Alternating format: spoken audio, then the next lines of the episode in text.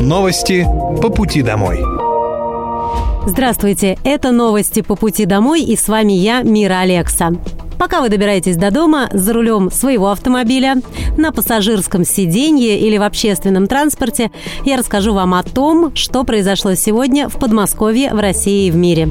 Московская область не станет проводить крупных мероприятий с фейерверками в предстоящие новогодние каникулы.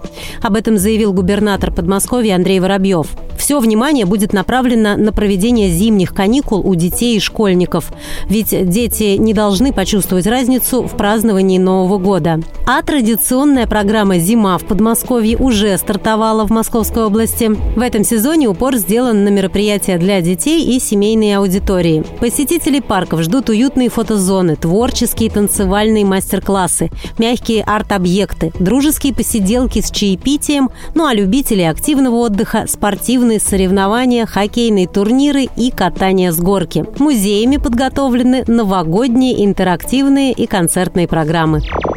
Госдума в третьем чтении приняла закон о запрете суррогатного материнства для иностранцев. Согласно инициативе, иностранцам будет запрещено пользоваться услугой суррогатного материнства в нашей стране. Это смогут сделать только граждане Российской Федерации, которые состоят в браке, или же одинокая женщина, гражданка России, которая не может по медицинским показаниям выносить или родить ребенка самостоятельно. Суррогатной матерью может стать только гражданка нашей страны. Закон позволит предотвратить торговлю торговлю детьми, защитить малышей от ситуации, когда они попадают в однополые пары или же становятся жертвами преступлений, в том числе продажи на органы. В то же время закон не затрагивает интересы российских граждан, которые по медицинским причинам испытывают проблемы с рождением детей. Они также, как и ранее, смогут воспользоваться услугой суррогатного материнства.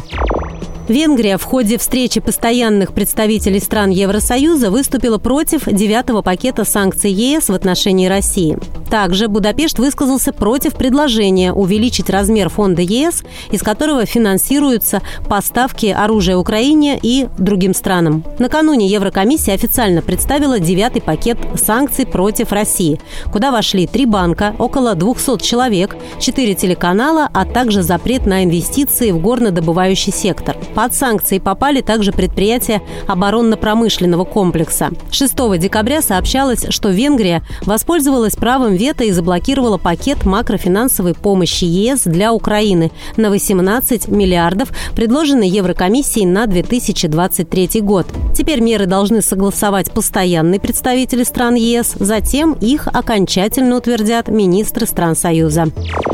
За минувшие сутки военные силы России высокоточным оружием уничтожили в Харьковской области более 90 польских наемников. Также российские военные ударами авиации и огнем артиллерии по районам сосредоточения ВСУ уничтожили более 70 украинских военнослужащих на Купянском направлении. На Краснолиманском направлении продолжается наступление. ВСУ предпринимали безуспешные попытки контратаковать на Донецком направлении. В результате было уничтожено более 50 украинских военнослужащих военнослужащих. Российские войска отбросили на исходные позиции, пытавшиеся атаковать силы ВСУ и на южнодонецком направлении. Кроме того, российское ПВО за минувшие сутки сбило украинский военный вертолет Ми-8, 5 беспилотников, 14 снарядов РСЗО и одну противорадарную ракету «Харм».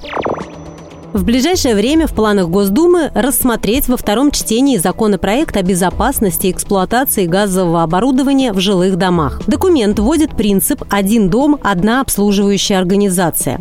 То есть жители будут обязаны заключать договоры обслуживания с той же газовой организацией, с которой сотрудничает управляющая компания. А как сейчас? Сегодня граждане могут заключать такие договоры с любой компанией. И в итоге получается, что от 10 до 50% квартир вообще не имеют соглашений и не проверяются годами, что приводит к регулярным несчастным случаям. Для обеспечения безопасности газового оборудования должна быть единая компания, и выбрать ее должны профессионалы, те, кому жители доверили управлять всем домом, ну то есть управляющая компания.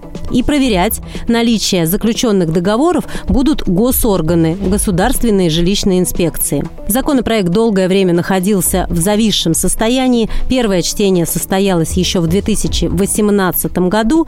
Теперь же он переработан и готов ко второму чтению.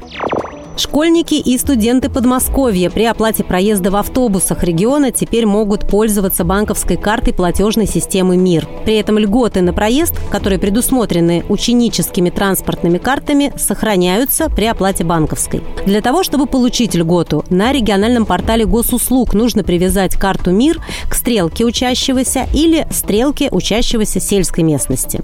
Благодаря новой услуге школьники и студенты смогут удобнее оплачивать проезд, ну а родители смогут отслеживать поездки детей в мобильном приложении банка. Больше не нужно пополнять счет карты через сайт или в кассе. Достаточно просто совершить обычный перевод с карты на карту или через систему быстрых платежей, и у ребенка всегда будет под рукой платежное средство. Ну и к тому же, такой картой можно расплачиваться не только в транспорте по льготному тарифу, а в любой точке, где принимаются карты МИР. Ну а получить банковскую карту МИР можно в любом банке с 14 лет. А вот школьную карту «Москвенок» теперь можно использовать как единый читательский билет. Для этого нужно обратиться к библиотекарю, чтобы привязать номер лицевого счета карты к профилю читателя в библиотечной информационной системе. После этого ребенок сможет брать по нему книги в любой из 440 городских библиотек. Родители же будут получать уведомления на электронную почту и в мобильное приложение Госуслуги Москвы о том, что ребенок пришел в библиотеку. Ну а скоро такие уведомления уведомления появятся и в мобильном приложении «Дневник Мэш». Это были новости по пути домой. С вами была Мира Алекса. Желаю вам хорошей дороги и до встречи. Новости по пути домой.